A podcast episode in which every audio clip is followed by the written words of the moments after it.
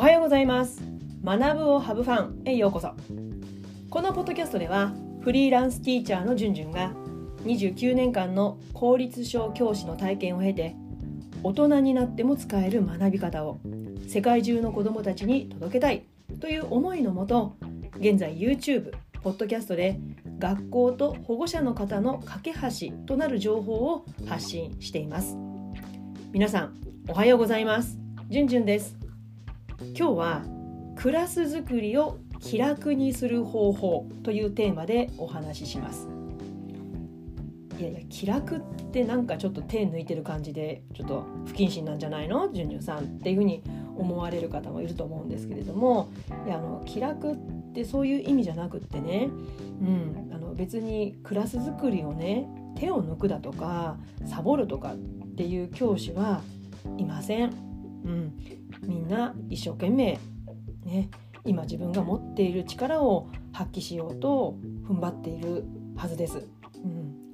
ただクラス作りって本当に難しくってやっぱり子どもの集団ではあるんだけれどもやっぱり大人と同じ人間ですからやっぱりこういろんな、ね、ことがドラマが繰り広げられるわけですよね。まあ、そうなるとこう強く出てしまう子もいれば引いてしまう子でそのことによって悲しい思いをする子悩む子学校行きたくないなって感じる子いろんな思いが錯綜する場所だと私は思います。まあ前、あの前回ねあの先日かあの以前読んだ本の「嫌われる勇気」アドラー心理学について、まあ、書かれている本の中にはアドラーさんはね人の悩みは人間関係が原因だって言っていました。もうまさにその通りで子供といえどもね楽しく感じるのも人間関係だし悲しく思う原因も人間関係。だからそこをねこう緊張した状態でいいクラス作らなきゃってこう緊張しているとやっぱりこう張り巡らされてしまって張り詰めてしまってなんかこううまくいかないこともあるんですよね。だからちょっとそこにいる大人主に教師がこう気を気持ちを少し楽に持って気楽にしていこうって思うことでそこにいる子どもたちも、ね、気持ちが楽になると思うんですね。だから今日はそんなことをお話ししていきます。えー、気楽にする方法は、まあ、考え方ですね。それは私は私もあなたも皆未熟だっっていうその考え方です、うん、以前はそう考えられなかったんですね。やっぱりこれをやって当たり前だとかこれは絶対しちゃダメだとかっていうことを感じてました、うん、もちろんしちゃいけないことももちろんあるんだけれどもでもやっぱりまあ、子供だからじゃなくて、まあ、人間みんなそうだと思う。大人も全てそうだと思うんですけども人の失敗に寛容になれないとやっぱりどうしても辛くなっちゃいますよね。うん。まあ、例えばね子供のクラスの中でのあれこれには、ね、例えば A ちゃんはなんかちょっと意地悪だとかね、うん、あとは B 君はよく嘘をつくとか、えー、C ちゃんはこう言葉が乱暴で暴言を吐くだとか。っていうようなことがあります。まあ、そうするとその、加害者意地悪を加える方は意地悪をする方はねまあそれはもう自分の思いがバーンと出るわけだけどもそれをこうされた側被害を受けた側は悲しい思いや辛い思いをする、うん、嘘をつかれた方も嫌なをするし悲しい思いをする暴言言われた方も同じですよね。だからもちろんそれはいけないよって指導することはするんだけれどもでもそれを目くじらを立てて「いや意地悪絶対ダメだよ」とか「嘘絶対ダメなんだ」「暴言ダメだ」っていうふうにこう紋切り型でしていくとちょっとこうそういうことを排除するようになってしまう。それが大人がそれを持っていると持ち続けていると子供にもそれは影響を受けてしまって子供たち同士の人間関係がギクシャクしてしまう。意地悪なあの子はダメだ。嘘をつくからあいつはダメだとかっていうふうに排除につながってしまう、うん、じゃあいじめいいよ。嘘ついてもいいよというそういうことじゃないんですね。そのことに対して寛容である、ね、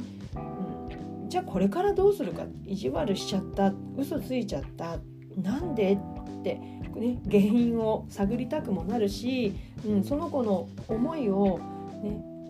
表面上意地悪という表現をしてるけれどもじゃあなぜその子が意地悪をしてしまうのかっていうことは、ね、考えてあげてもいいんだけれどもじゃあこれからどうするっていう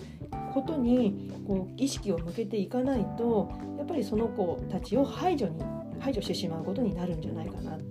子どもたちのトラブルに本当にたくさん関わってきてね、以前は先ほどもお話したように目くじら立てていやこれダメあれダメっていうふうに思ってたんだけれどもでも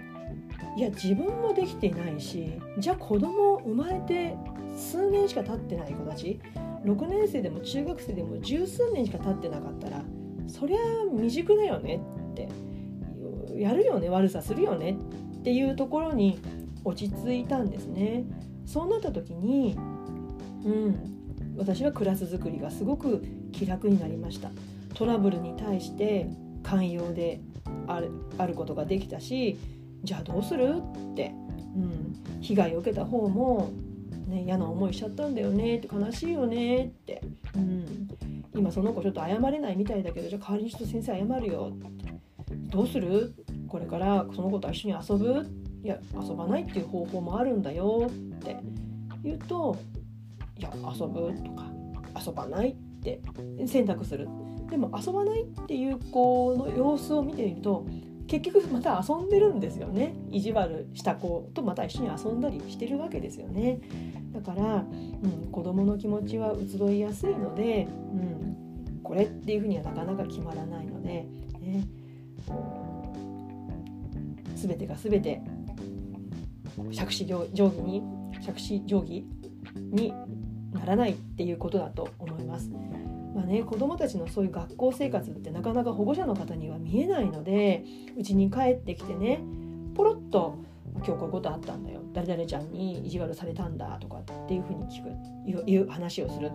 で実は子どもたちは学校の中で解決してるんだけどもポロッと言ったことまあちょっとはちょっと嫌な気持ちが残っていた。で甘えから少しお母さんやお父さんに話をした。でそうすると保護者の方にとっては初耳だから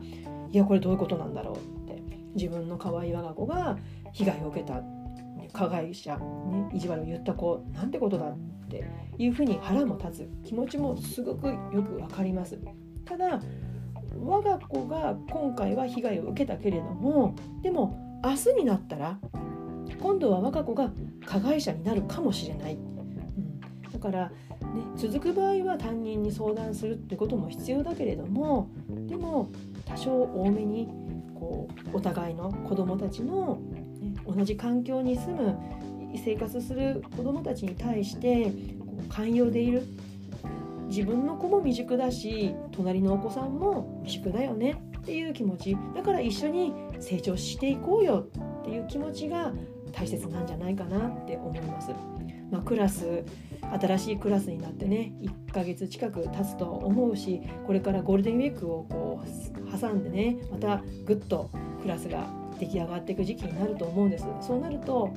今までは緊張してる中での人間関係だったけども慣れてくるとまた違う行動をね子どもたちもしてくると思うので、ちょっと辛い思いをする子もいるかもしれないけれどもまずは自分の子も未熟。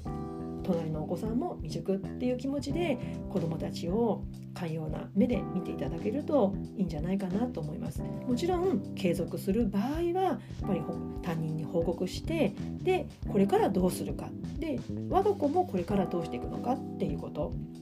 全ての辛いこと困難を全て排除するっていうことはやっぱりできないし、ね、またそこから学べることも必ずあると思うので、そんなスタンスで子どもたちと一緒に過ごせたらいいんじゃないかなって思います。えー、今日はねクラス作りを気楽にする方法ということで、えー、お話をしました。えこの音声コンテンツはポッドキャスト学ぶをハブファン YouTube チャンネルじゅんじゅんブログで配信しています、えー、チャンネル登録よろしくお願いします月水金曜日の週3回更新していますので、えー、通勤途中や家事の合間などにお聞きいただけると嬉しいです。ぜひこの番組を、え、お聞きいただいた感想や質問もお待ちしています。え、YouTube で聞いてくださっている方はコメント欄をご活用ください。え、Spotify などのポッドキャストのアプリを